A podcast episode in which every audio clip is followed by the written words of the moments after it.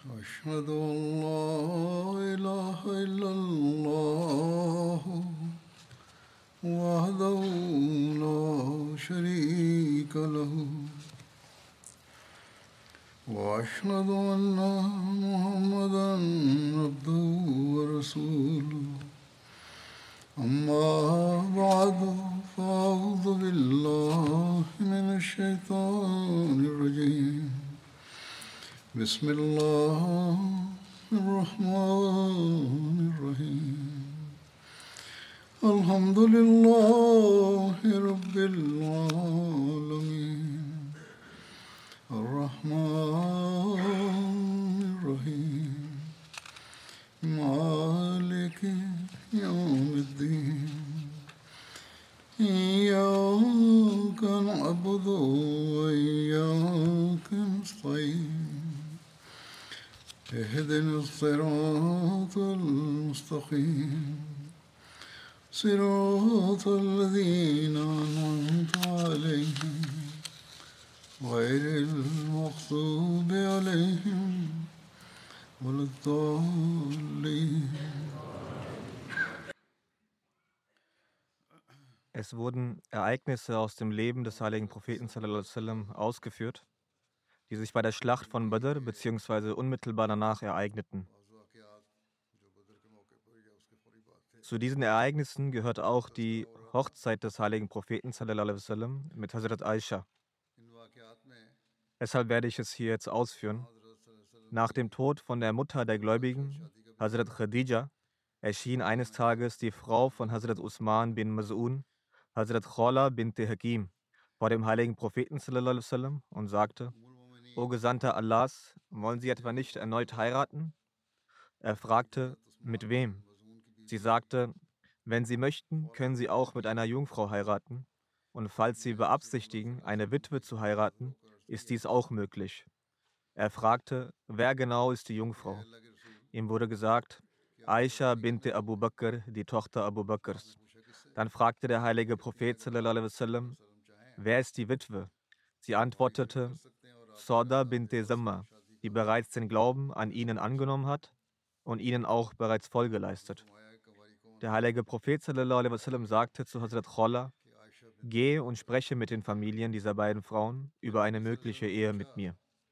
Nach der Erlaubnis des heiligen Propheten wasallam ging Hazrat Kholla von dort los und besuchte zuerst das Haus von Hazrat Abu Bakr Siddiq, um mit ihm über eine mögliche Ehe des heiligen Propheten wasallam mit Hazrat Aisha zu sprechen.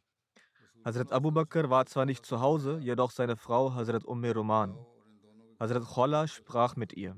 Sie gratulierte ihr und sagte dabei: O Umm Roman, mit welch ausgezeichneter Segnung und Gunst hat Allah sie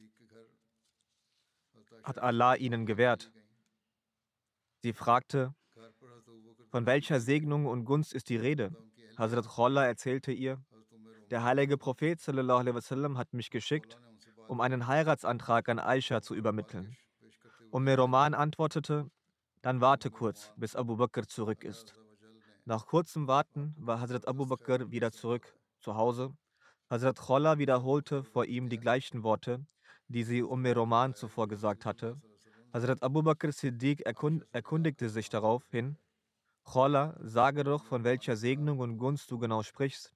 Hazrat Kholla antwortete, der heilige Prophet wasallam hat mich geschickt, um einen Heiratsantrag an Aisha zu übermitteln. Als er dies hörte, fragte Hazrat Abu Bakr, ist seine Ehe mit Aisha in Ordnung? Diese ist ja die Tochter seines Bruders. Dieser Gedanke kam in ihm auf. Hazrat Kholla ging zurück zum heiligen Propheten sallam, und erzählte ihm von dieser Frage von Hazrat Abu Bakr. Hierauf sagte der heilige Prophet sallam, geh zurück zu ihm und sag ihm von mir aus, im Islam bin ich dein Bruder und du mein Bruder. Deine Tochter darf mit mir heiraten. Also von der Scharia her gibt es hier kein Verbot. So ging Hazrat Kholla zurück und legte Hazrat Abu Bakr dies vor. Er sagte daraufhin, dann warte noch. Dann ging er raus. Hazrat Umm Roman erklärte ihr, Mut'im bin Adi hatte mit ihm über eine mögliche Ehe seines Sohnes mit Aisha bereits gesprochen. Bei Allah Abu Bakr ist noch nie ein Versprechen eingegangen, das er später gebrochen hätte. So ging Hazrat Abu Bakr zum Mut'im bin Adi, bei dem auch dessen Frau Ummul Fatah zugegen war. Die Frau sagte, O Ibn Kahafa, wenn wir unseren Sohn mit deiner Tochter vermählen, ist es dann möglich, dass du unseren Sohn dazu bringst, die Religion anzunehmen, an die du zurzeit glaubst? Hazrat Abu Bakr fragte Mut'im bin Adi, würdest du mir die gleiche Frage stellen? Er fragte, also, er fragte also beide, den Mann und seine Frau. Mut'im bin Adi antwortete, ich habe das Gleiche zu sagen, was auch meine Frau gerade gefragt hat. Hazrat Abu Bakr ging schließlich dort wieder zurück von dort, während Allah hiernach jede Art von Bedenken, die Hazrat Abu Bakr in seinem Herzen in Bezug auf die Nichterfüllung dieses Eheversprechens verspürte, beseitigt hatte. Als Mut'im bin Adi also klargestellt hat, dass unser Sohn kein Muslim werden kann, war dieses Eheversprechen erledigt. Seine Bedenken diesbezüglich existierte nicht mehr. Danach sagte er zu Hazrat Kholla, überbringe von mir aus dem heiligen Propheten sallam, die Nachricht, dass ich meine Zustimmung für den Antrag gebe. Schließlich heiratete der heilige Prophet sallam, Hazrat Aisha. Dieses Ereignis steht in Musnad Ahmed bin Hanbal. Hazrat Aisha erzählt, dass der heilige Prophet sallam, nach der Hochzeit zu ihr gesagt hatte, Du wurdest mir zweimal im Traum gezeigt, bevor ich dich geheiratet habe. Ich sah einen Engel, der dich in einem Seidentuch trug.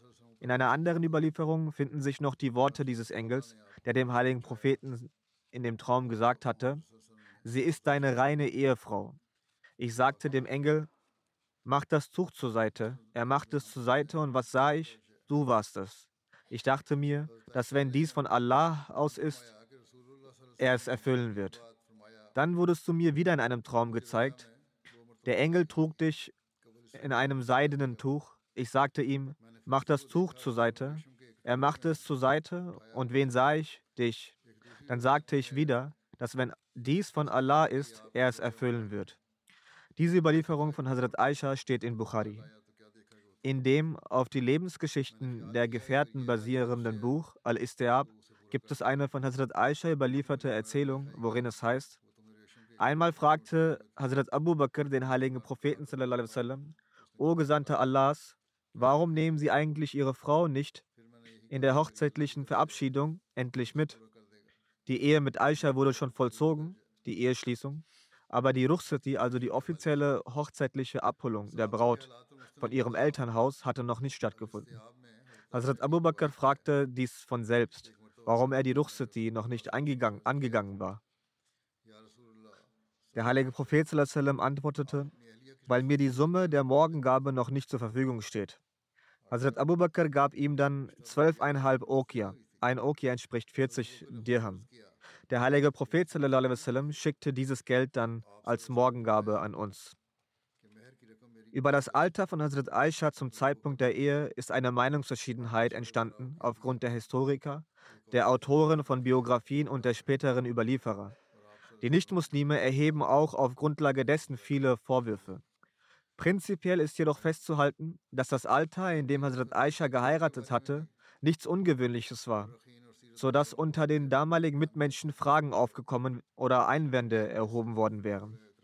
Wenn es etwas Unnormales gewesen wäre, ihr Alter, hätten die Heuchler oder die Gegner definitiv eine Welle an Einwänden und Vorwürfen losgetreten also damals, zu Lebzeiten des heiligen Propheten. Aber in keinem einzigen Buch ist ein solcher Einwand von ihnen zu finden. Die Bücher, in denen das Alter von Hazrat Aisha zum Zeitpunkt der Ehe als außerordentlich jung angegeben worden ist, hat der gerechte Richter dieses Zeitalters, der verheißene Messias für haltlos und unbegründet erklärt. Er sagt, dass Hazrat Aisha neun Jahre alt gewesen sein soll sind ausschließlich haltlose und unbegründete Behauptungen. Durch kein einziges Hadith oder den Koran kann dies bewiesen werden. Hazrat Mirza Bashir Ahmed Saib hat die Details der Hochzeit von Hazrat Aisha erwähnend geschrieben. Nach dem Tod von Hazrat Khadija heiratete der heilige Prophet sallam, mit Hazrat Aisha Siddiqa. Es war das zehnte Jahr nach der Verkündigung des Prophetentums und der Monat Shawwal, als diese Verlobung zustande kam. Damals war sie sieben Jahre alt. Jedoch kann festgestellt werden, dass damals schon ihre körperliche Entwicklung und Reifeprozess außerordentlich war, da es ansonsten keinen Grund gab, dass Hazrat Kholla bint Hakim die ihre Ehe in die Wege geleitet hatte, hinsichtlich einer Ehefrau für den heiligen Propheten sallam, an sie gedacht haben soll. Jedenfalls, da sie aber zu dem Zeitpunkt noch nicht ihre volle Reife erreicht hatte, wurde, da, wurde das Nikah zwar verlesen, die Ehe wurde zwar abgeschlossen, aber die Hochzeit, die Ehe wurde zwar geschlossen, aber die Hochzeit noch nicht vollzogen. Und sie lebte, und sie lebte danach wie gewohnt bei ihren Eltern weiter. Im zweiten Jahr nach der Hijra, als nach der Eheschließung mittlerweile fünf Jahre vergangen waren und sie nun im Alter von zwölf Jahren reif war, erschien Hazrat Abu Bakr beim heiligen Propheten und regte ihn an, die Hochzeit nun stattfinden zu lassen.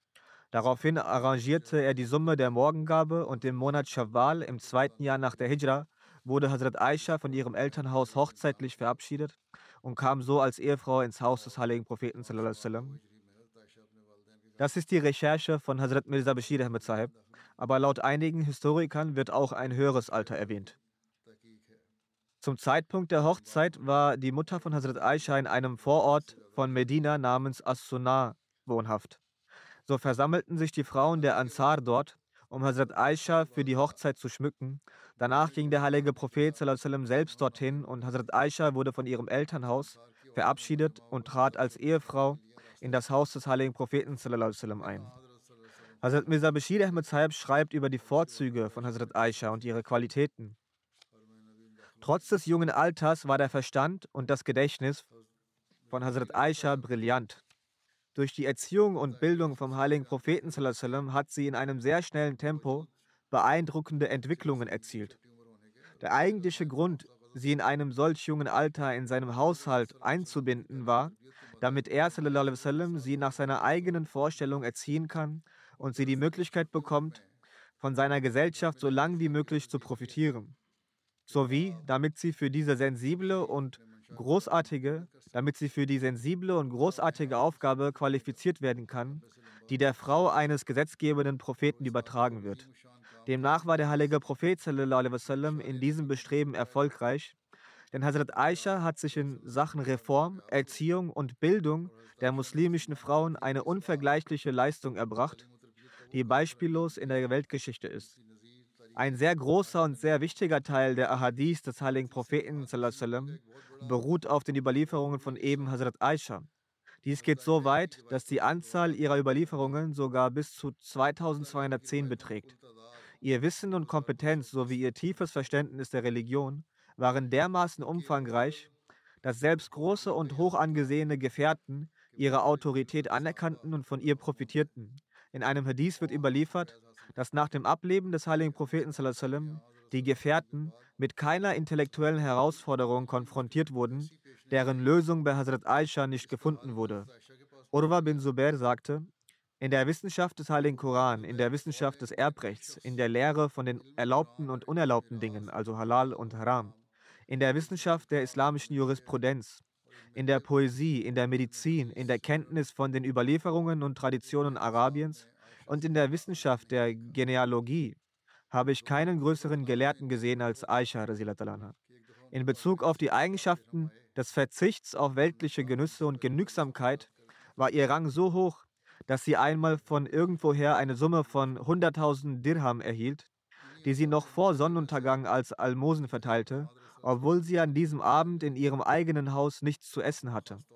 Wegen dieser lobenswerten Eigenschaften, die schon zur Zeit des heiligen Propheten ihren Glanz zeigten, wurde sie vom heiligen Propheten besonders geliebt. Ein anderes Mal sagte der heilige Prophet es gab viele exzellente Menschen unter den Männern, aber nur sehr wenige unter den Frauen, die zu den Exzellenten zählen.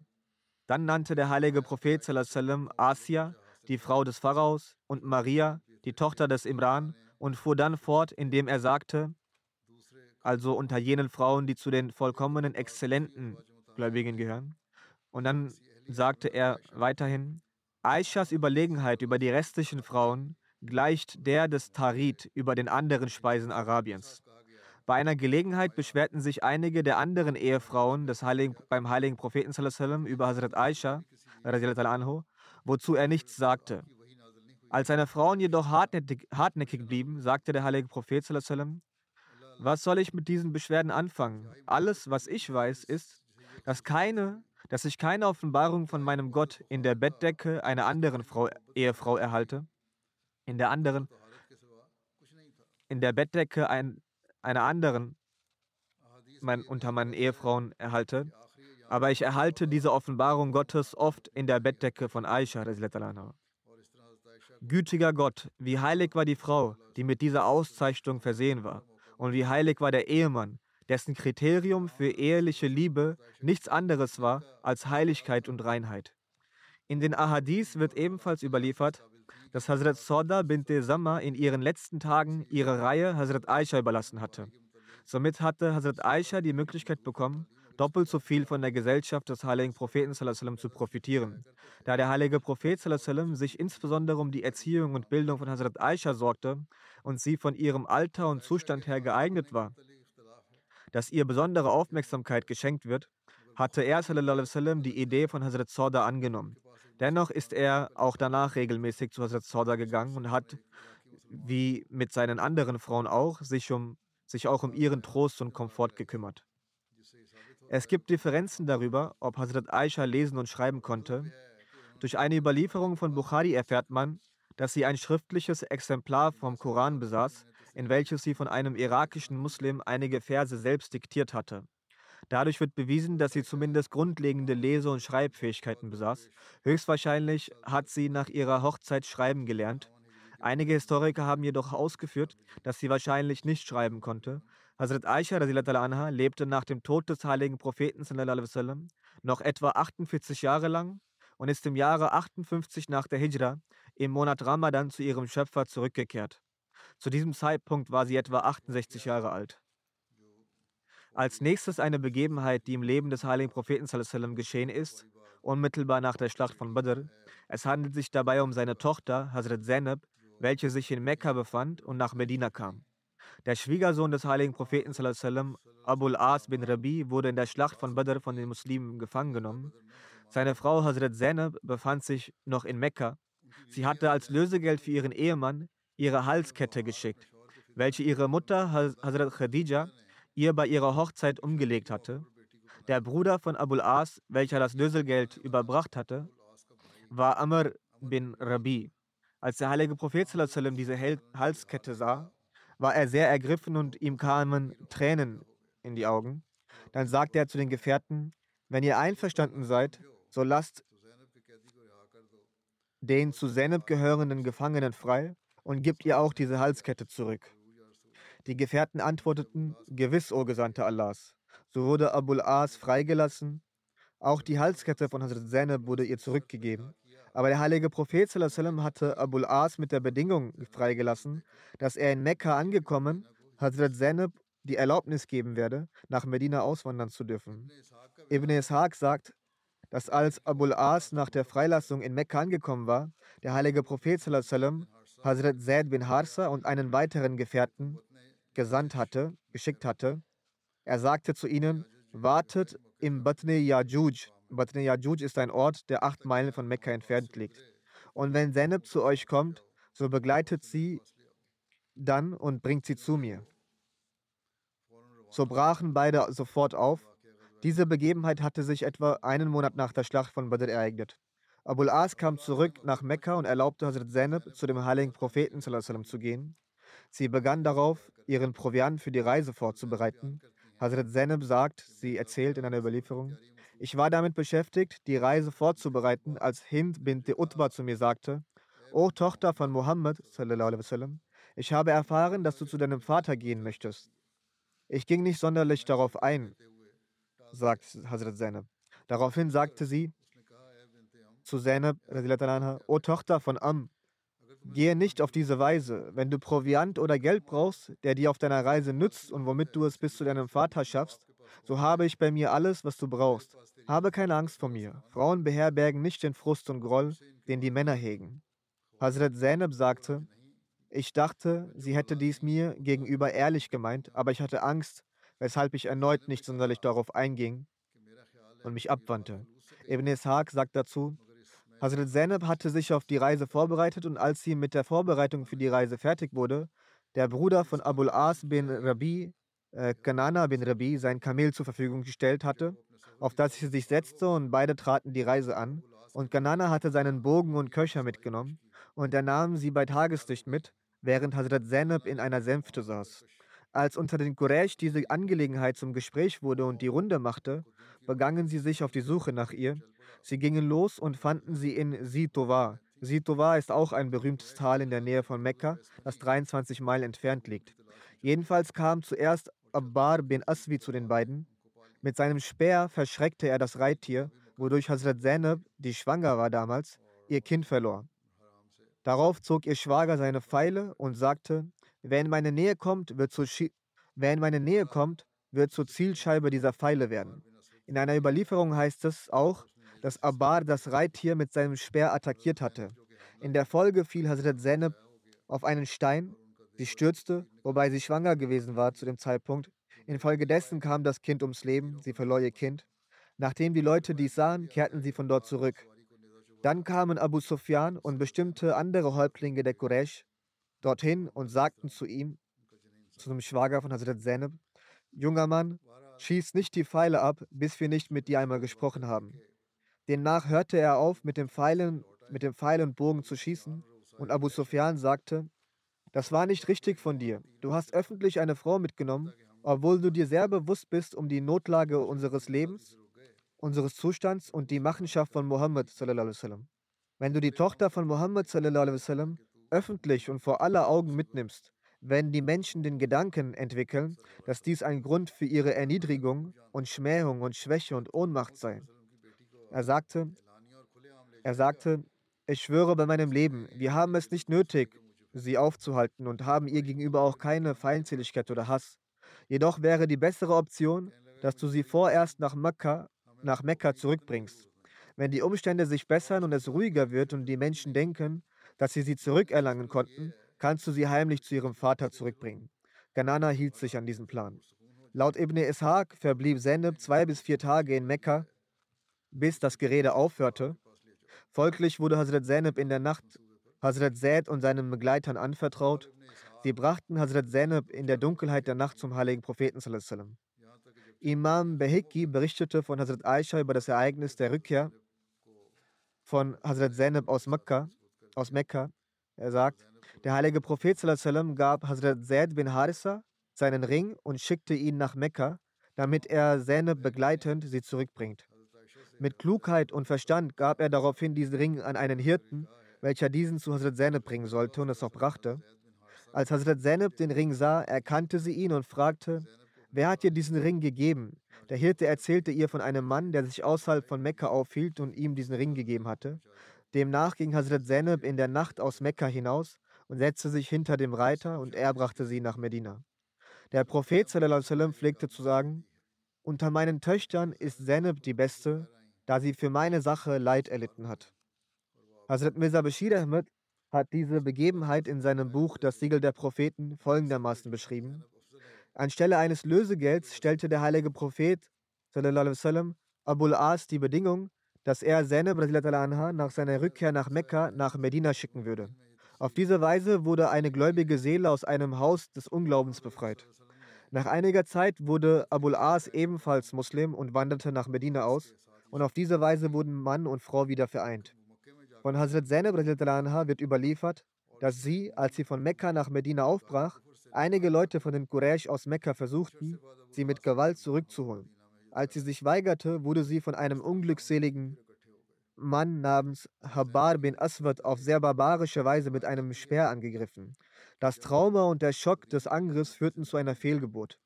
Tatsächlich erlitt sie bei dieser Gelegenheit einen so tiefen Schock, dass sie sich danach nie wieder vollständig erholen konnte. In diesem Zustand der Schwäche und Krankheit kam es schließlich zu ihrem vorzeitigen Ableben. Dieses Thema werde ich heute nur bis hierhin ausführen. Jetzt möchte ich angesichts der aktuellen Weltsituation auch zu Gebeten appellieren.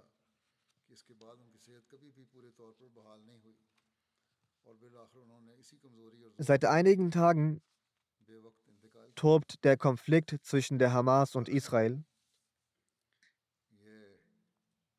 Weswegen die Bewohner beider Seiten, einschließlich Frauen, Kinder und älteren Menschen, die Zivilisten, dabei rücksichtslos und ohne einen Unterschied zu machen, getötet werden. Der Islam verbietet auch in Kriegssituationen das Töten von Frauen, Kindern und allen, die nicht am Krieg teilnehmen.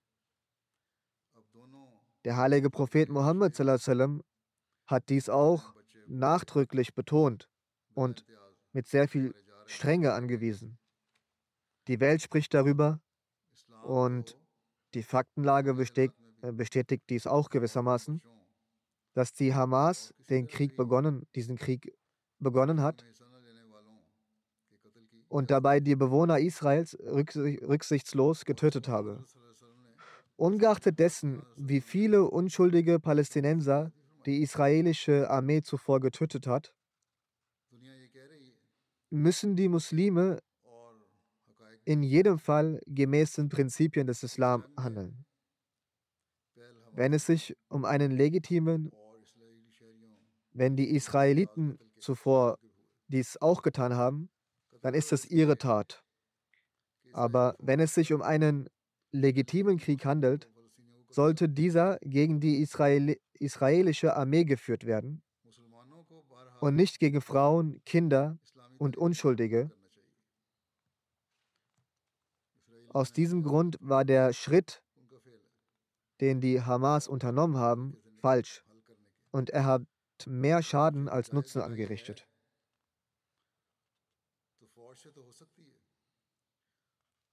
Doch ungeachtet dessen, was geschehen ist, sollte auch die Vergeltung auf die Hamas beschränkt bleiben. Dies wäre ein Zeichen, ein Ausdruck für, richtige, für die richtige Vorgehensweise und wahre Tapferkeit. Allerdings ist das Verhalten der israelischen Regierung, was sie jetzt an den Tag legen, auch äußerst gefährlich. Es scheint, als gäbe es momentan keine Aussicht auf ein Ende dieses Konflikts. Es ist kaum vorstellbar, wie viele Unschuldige, darunter Frauen und Kinder, grundlos ihr Leben verlieren werden. Die israelische Regierung hat angekündigt, den Gazastreifen vollständig zu zerstören und dabei haben sie Dutzende von Bomben eingesetzt. Wir haben die Stadt förmlich in Schutt und Asche gelegt.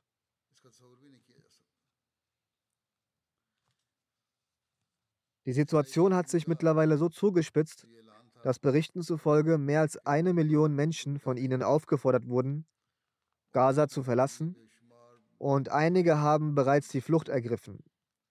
Gott sei Dank, sollte man sagen, haben die Vereinten Nationen, wenn auch nur mit verhaltener Stimme, ihre Besorgnis darüber zum Ausdruck gebracht, dass dies gegen die Menschenrechte verstoße, es falsch sein würde, viele Schwierigkeiten hervorrufen würde und Israel diesen Befehl überdenken sollte.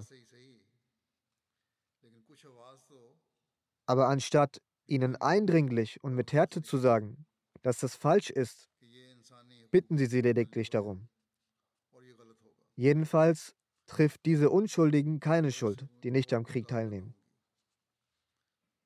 Wenn die Welt die israelischen Frauen, Kinder und Zivilisten als unschuldig erachtet, dann sind diese Palästinenser, solche Palästinenser ebenfalls unschuldig.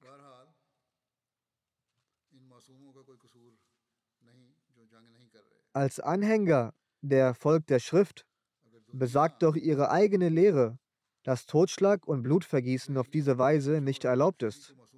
Wenn den Muslimen vorgeworfen wird, dass sie Falsches getan haben, dann sollen diese Leute aber auch vor der eigenen Tür kehren. Wie dem auch sei, wir müssen sehr stark beten. Der Botschafter von Palästina hier hat hier im Fernsehen der BBC ein Interview gegeben. Auf eine Frage des Interviewers antwortete er, dass die Hamas eine militante Gruppe sei und nicht die Regierung. Die Regierung Palästinas habe nichts mit ihr zu tun. Doch gleichzeitig stellte er auch gegenüber und konfrontierte ihn damit, und dies auch vollkommen zu Recht, dass wenn wahre Gerechtigkeit etabliert worden wäre, wären all diese Dinge nicht passiert. Wenn die großen Mächte keine Doppelstandards aufgewiesen hätten bzw. aufweisen, könne es solchen Unfrieden und solche Kriege auf der Welt gar nicht geben. Er sagte also, lasst also von diesen Doppelstandards ab und die Kriege würden von selbst aufhören. Die gleichen Punkte erkläre ich im Lichte der islamischen Lehre schon seit geraumer Zeit. Vor mir behaupten sie zwar, ja richtig, genau, doch sind sie nicht bereit, danach zu handeln.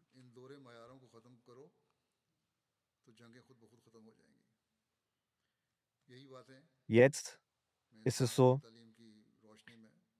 die Prinzipien der Gerechtigkeit außen vor lassend, kommen nun alle großen bzw. westlichen Mächte zusammen, um mit Härte gegen die Palästinenser vorzugehen. Von überall hört man die Aussage, dass man Armeen senden möchte.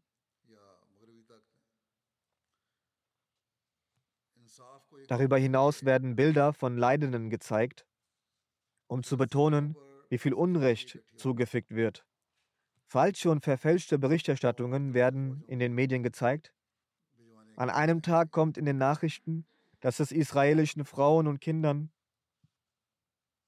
so und so zugeht, dass ihnen diese und jenen, jene schlimmen Dinge widerfahren. Am nächsten Tag stellt sich heraus, dass es gar keine Israeliten waren, sondern Palästinenser. Doch dafür gibt es dann keine Entschuldigung seitens der Medien. Und für solche Palästinenser wird kein Mitleid zum Ausdruck gebracht. Diese Leute handeln nach dem Motto, wer die Macht hat, hat auch das Sagen. Sie werden sich nur vor denen beugen, in deren Händen sich die Weltwirtschaft befindet.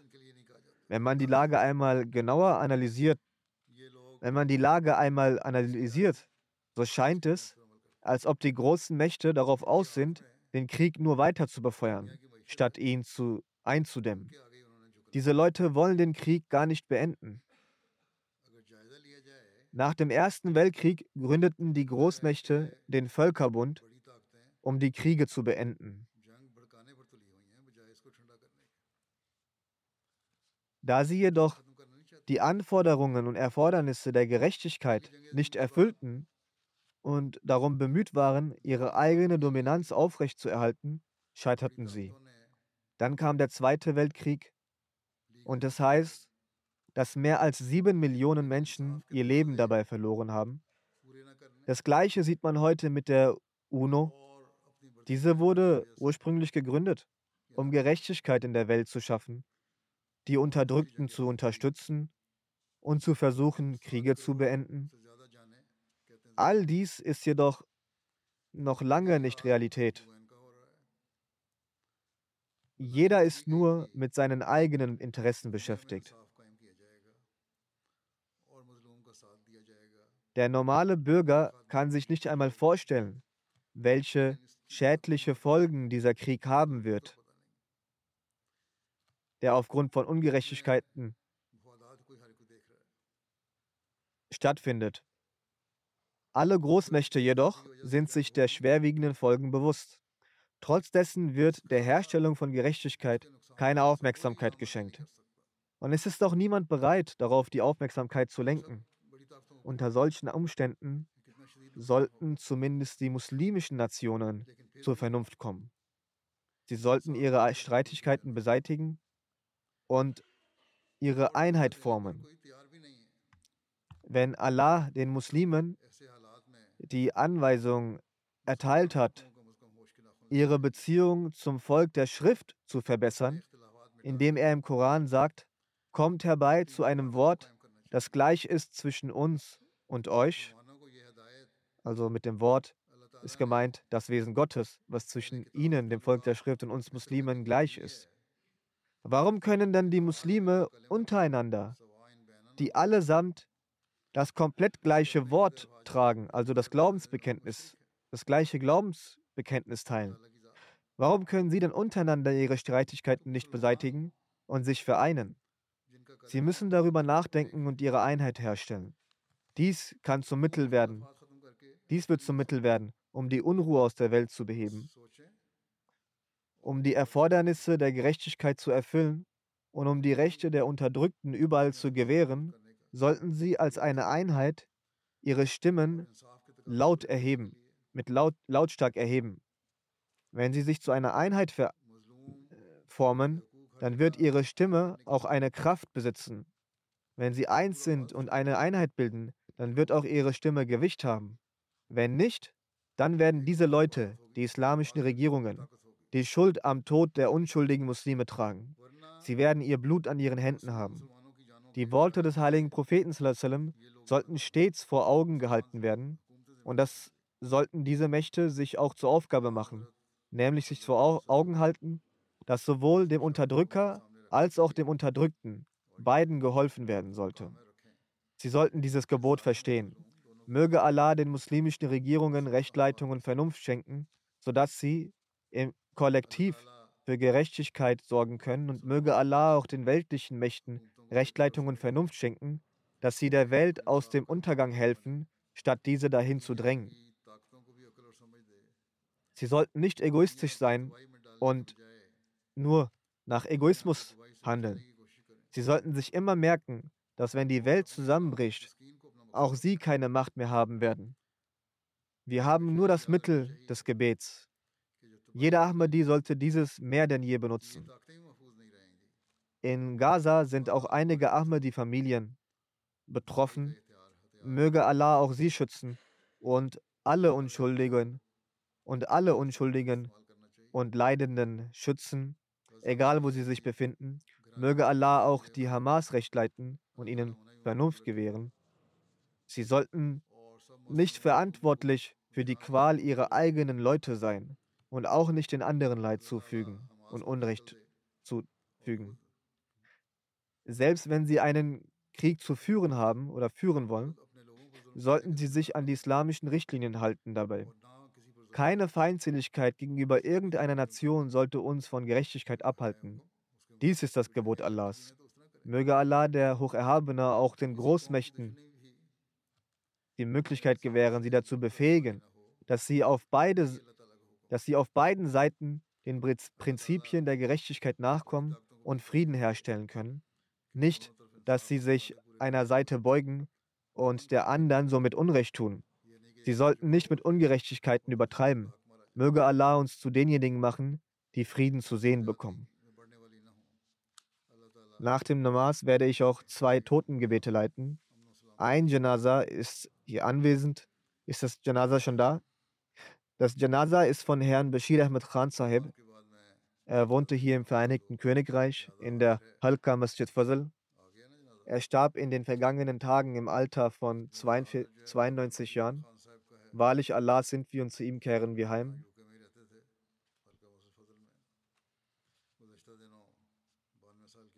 Er war mütterlicherseits der Enkelsohn eines Gefährten des verheißten Messias, Hazrat Mir Ahmed Sahib, und der Schwiegersohn von Herrn Qazi Muhammad Yusuf, ehemaliger Amir Jamaat der pakistanischen Provinz Khyber Pakhtunkhwa und Sohn von Herrn Muhammad Khabas Sahib aus Peshawar.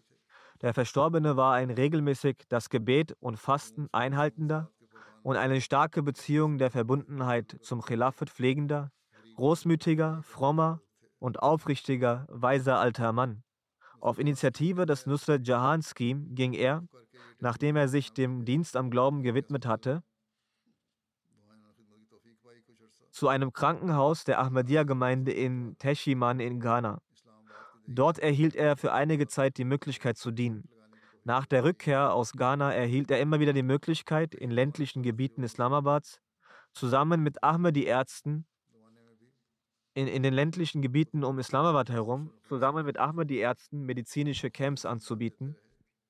Nachdem er nach UK umgezogen war, nach Großbritannien umgezogen war, zu Zeiten des vierten Khalifen, diente er durch seine hervorragenden Übersetzungen und Zusammenfassungen der Freitagsversprachen.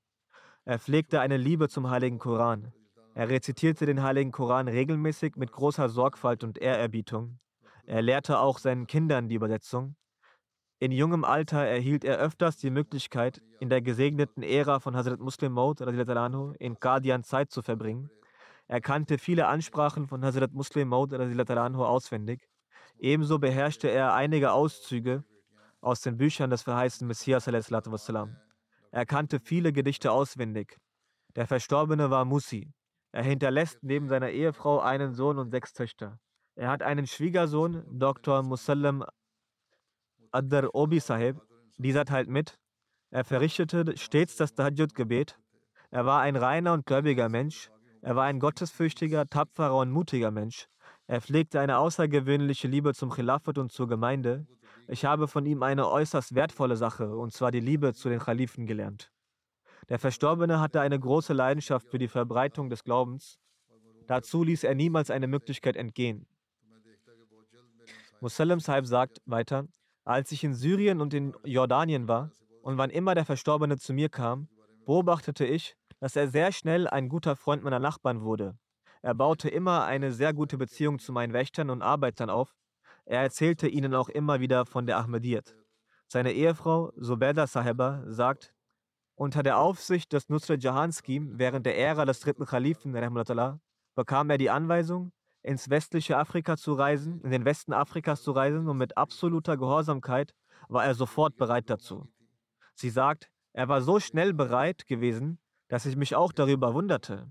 Unsere Tochter, so sagt sie, war damals zwei Monate alt, aber er sagte, dass es die Anordnung des Imams sei, sofort die Vorbereitungen zu treffen. Also gingen wir mit allen vier Kindern nach Rabwa. Wir trafen Huzur Wir bekamen die Anweisungen und beantragten Urlaub, als wir zurück in Banu, Banu waren. Wir fingen auch an zu beten, da zu der Zeit die Regierung das, das Ausreisen von Ärzten verboten hatte. Es war die Zeit, Regierungszeit von Herrn Bhutto. Sie bekamen, so bekamen sie die Erlaubnis und sie gingen dorthin. Für alle Probleme, die das Gebet in der Gemeinschaft für alle Probleme, die das Gebet in der Gemeinschaft erschwerten, betete er, dass diese sich auflösen, dass diese sich lösen mögen. Allah der Hocherhabene löste diese dann auch und er bekam dann immer die Möglichkeit, in Gemeinschaft zu beten. Sie sagt weiter, als Allah uns ermöglichte, ein Auto zu kaufen, nahm er auf dem Hin- und Rückweg seine Freunde mit zur Moschee. Er freute sich sehr über, darüber. Als er in der Nähe der Fazl-Moschee ein Haus fand, freute er sich darüber, dass er nun alle fünf Gebete in der Moschee verrichten konnte. Um den Dienst an der Religion zu erbringen, nutzte er alle Wege und Mittel. Er ließ sich keine Gelegenheit entgehen, um ein Tablir-Gespräch zu führen. Er entrichtete seine Genders immer rechtzeitig und empfahl uns allen dasselbe. Möge Allah, der Allmächtige, ihm Gnade und Barmherzigkeit erweisen und seinen Kindern ermöglichen, seine frommen Taten weiterzuführen. Es wird auch ein Totengebet in Abwesenheit von Frau Wasima Begum Sahiba verrichtet, die die Ehefrau von Dr. Shafiq Sekel Sahib war. Herr Dr. Shafiq Sekel Sahib war ehemalig stellvertretender Vorsitzender der Gemeinde in Multan und auch stellvertretender Wakilot Tasnif. Sie starb im Alter von 99 Jahren. Wahrlich Allah sind wir und zu ihm kehren wir heim. Die Verstorbene war auch Musia gewesen. Sie hinterlässt neben ihrem Ehemann noch drei Söhne. Dr. Shafiq Sekel, Sahib, ihr Ehemann, schreibt, meine Ehefrau war die Nichte von Herrn Sheikh Mushtaq Hussein Sahib, einem Gefährten des verheißten Messias und die Tochter des Märtyrers Herrn Qazi Sheikh Bashir Ahmed aus Lahore und die Nichte von Frau Sayyida Umm Wasim Saiba. Sie hatte in der Ära von jedem Khilafat eine tiefe Beziehung zum Khilafat. Und sie blieb mit dem Khilafat in jeder Epoche loyal verbunden.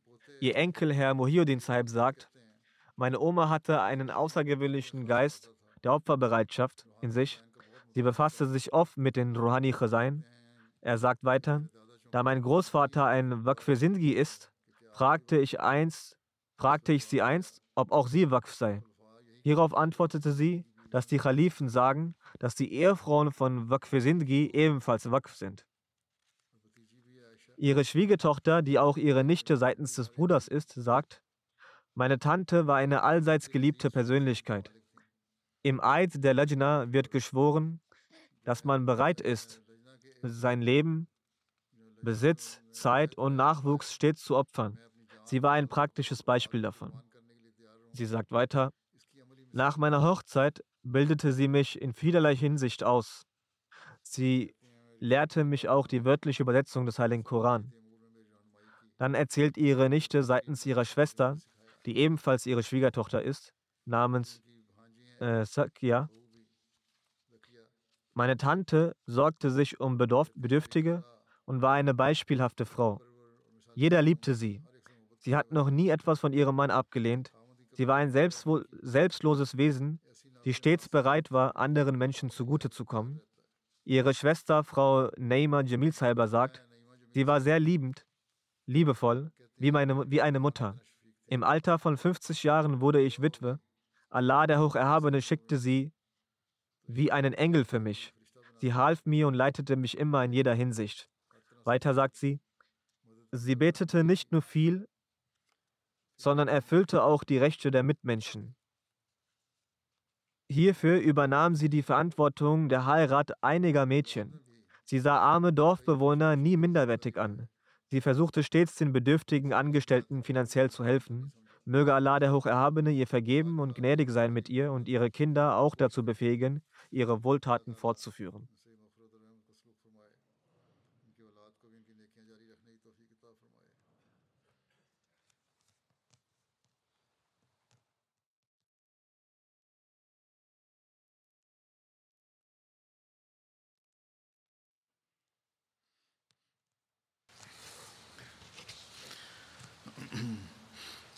الحمد لله الحمد لله نحمده ونستعينه ونستغفره ونؤمن به ونتوكل عليه. ونعوذ بالله من شرور أنفسنا ومن سيئات أعمالنا. من يهده الله فلا مضل له ومن يضلل فلا هادي له. ونشهد أن لا إله إلا الله ونشهد أن محمدا عبده ورسوله. عباد الله رحمكم الله. إن الله يأمر بالعدل والإحسان وإيتاء ذي القربى وينهى عن الفحشاء والمنكر والبغي يعظكم لعلكم تذكرون. اذكروا الله يذكركم وادعوه يستجب لكم. ولذكر الله أكبر